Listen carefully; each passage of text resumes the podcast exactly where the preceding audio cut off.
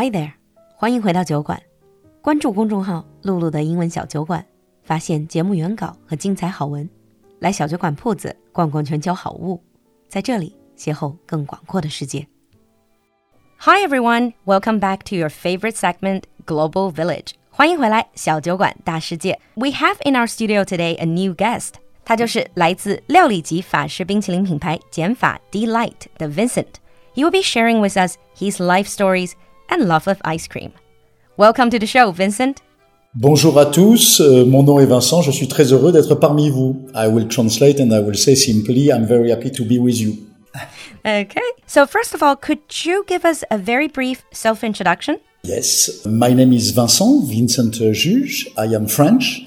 I born in Nice in 1971 and I arrived in Asia about 22 years ago. Wow. Yes, it's already quite a long time. Uh, 10 years in Vietnam and 12 years in China. I am uh, now very happily married to a Chinese lady with whom I have a baby, Yang Yang. Ah. I am expecting another uh, kid, actually. Congratulations. Thank you very much. And basically, I'm working for Dlight uh, for the past 12 years since I arrived in China because I became an investor of the company and I am basically in charge of the business development for Genfa, for Dlight, for the past 12 years. Ah, I see. So basically, throughout the 12 years in China, you have been devoting yourself in developing Dlight and being involved in the ice cream business.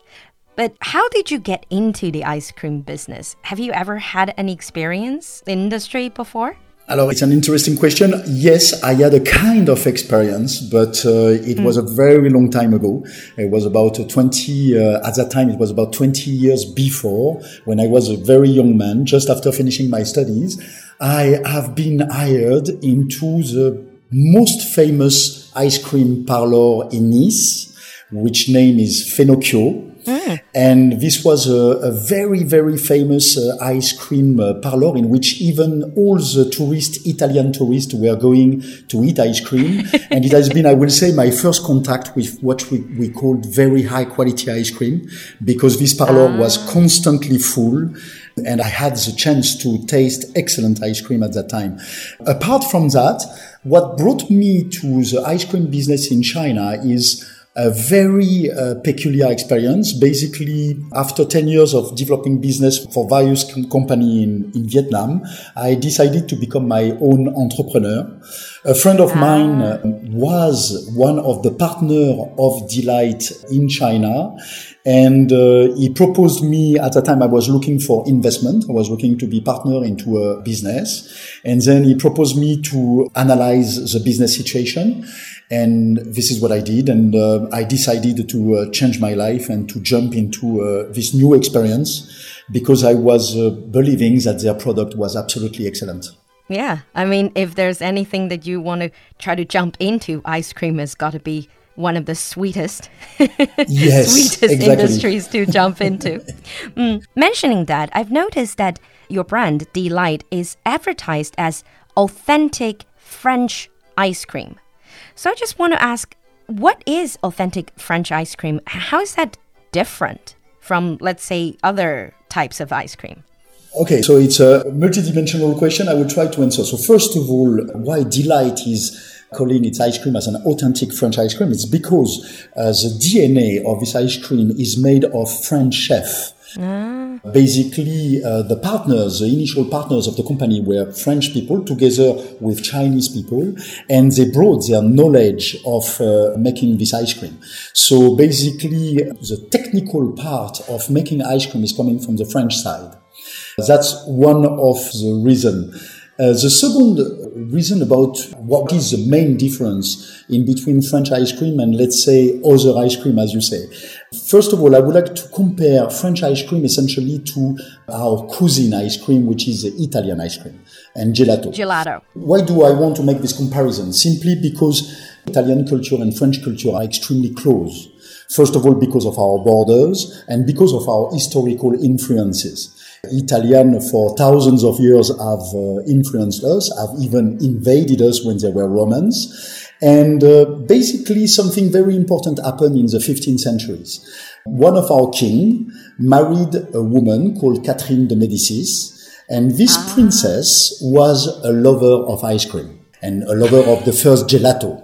And let me guess, she brought the recipe into France. She brought the secret of gelato. She didn't brought the recipe. She brought her chef because Oh, you know I those see. princes, the, those princes, those princes they had a lot of power, a lot of money, and in general, when they were traveling, they were not traveling alone. They were traveling with their suite. So basically, she brought into her luggage a chef, and this Italian chef basically brought the secret of gelato into France. And this was in the 15th century. That means really the beginning of ice cream.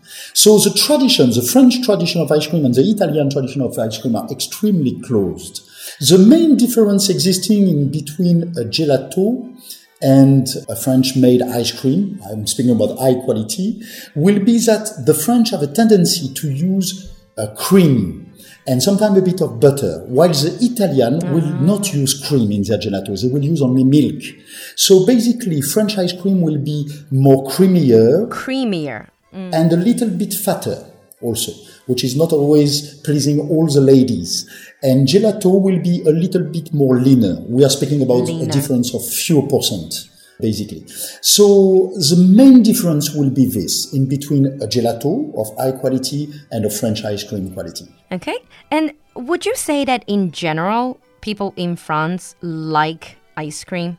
Oh, yes, uh, ice cream is part of our tradition, and um, I know very little people who will not, uh, during summertime or and even during winter, get tempted buying an ice cream in a parlor. Or yes, no, the French people in general have a knack for ice cream. It's really part of our tradition. It's part of our desserts, and we are using ice cream not only as a single portion. We are also uh, using it with uh, various composition, with uh, different cakes and different uh, other components. So ice cream is really part of the tradition of eating uh, dessert in France. Absolutely. Yeah, that's actually what I was going to ask. When you eat ice cream, is it more common for people to just eat scoops on its own? Or is it more like part of a dessert? If so, what type of popular French dessert that actually contains ice cream? There is a both actually. There is a both. But in France, we will be maybe a little bit more elaborate about when we are, for example, making a cup of ice cream. We will always accompany it with uh, various uh, different chocolate pieces or uh, with uh, some cakes and things like that. So we will try to make what we call a composition or a sundae. The American will call it a sundae. We will accompany it also with whipped cream or we will accompany it with meringue.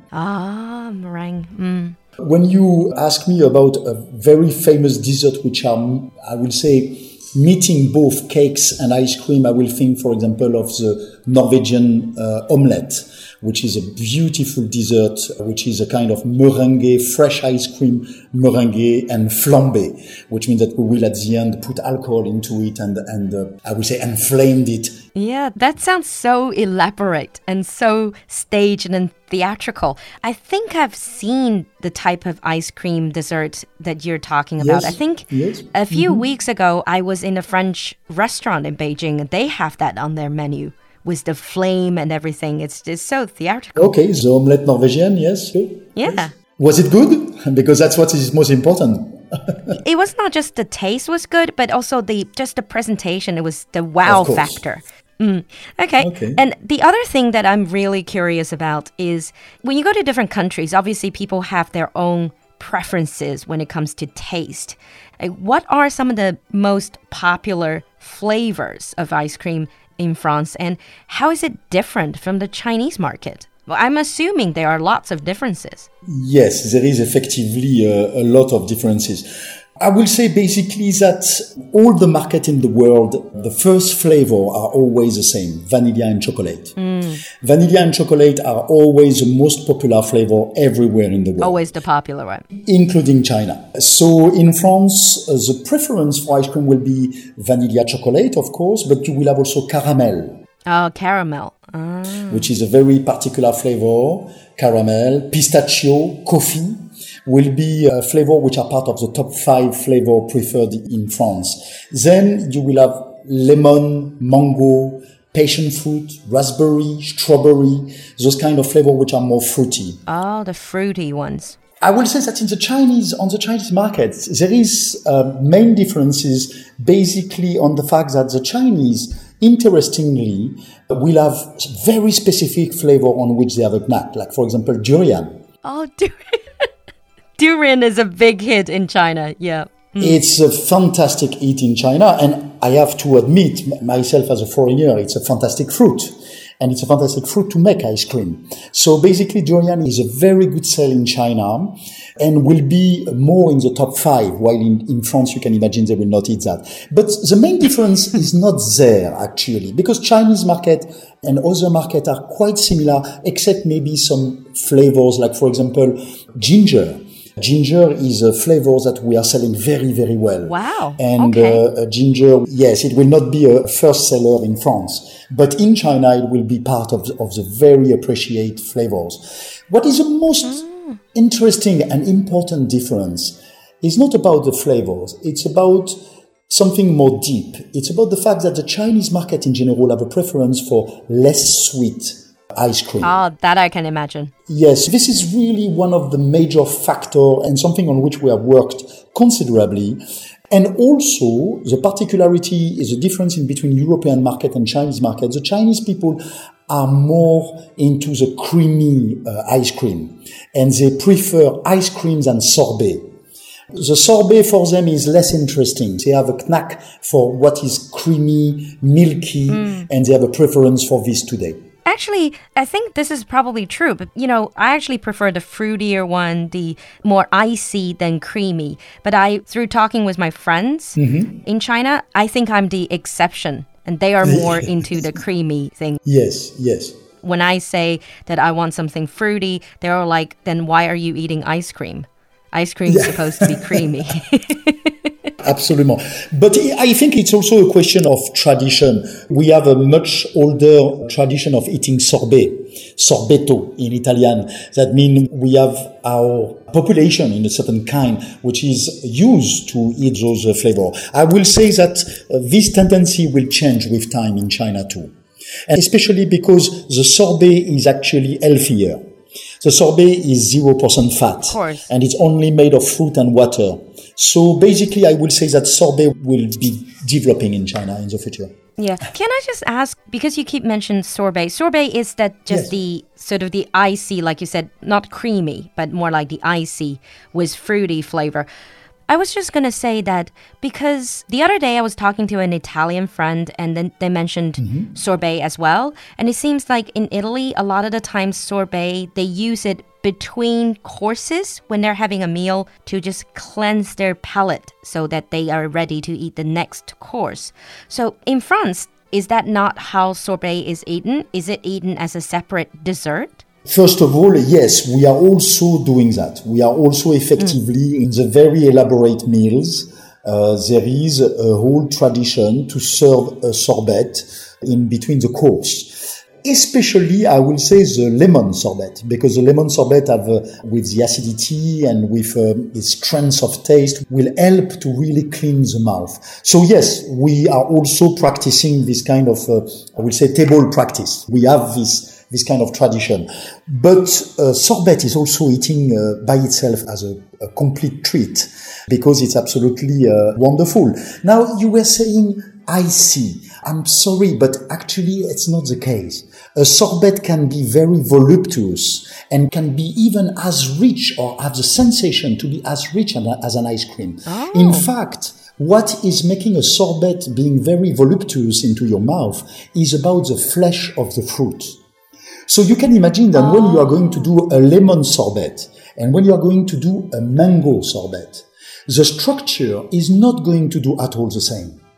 The lemon sorbet will be more coarse and icy, while the mango sorbet will be much more smooth into your mouth. Ah, is that why they mostly just use lemon sorbet to cleanse your palate? But if it's served as a dessert, they can use all sorts of fruits. Oh, you can use a lot of fruit. Actually, you can do sorbet with all the kind of fruits existing in the world. Absolutely. Oh, wow. You're making my mouth water.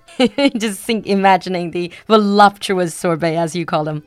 I'm sure that after this uh, interview, I will make sure, especially to make you uh, pass some of our sorbet for you to understand what I am speaking about. Oh, wow. Mm. In today's Global Village, we talked to Vincent about ice cream in France. In the next episode of this segment, we're going to continue with that topic. Meanwhile, leave us a comment in the comment section about your favorite types of ice cream. We'll see you next time.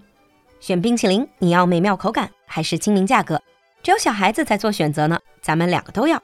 在小伙伴们的反复测评下，酒馆全新上架这款五星级酒店和头等舱专供的法式冰淇淋“简法”。全球甄选天然食材，法国冰淇淋大师级配方出品。限时活动，买五盒发九盒，买十盒发十五盒，用日常价格体验美食级别的丝滑享受。公众号“露露的英文小酒馆”下方菜单进入酒馆铺子等你哦。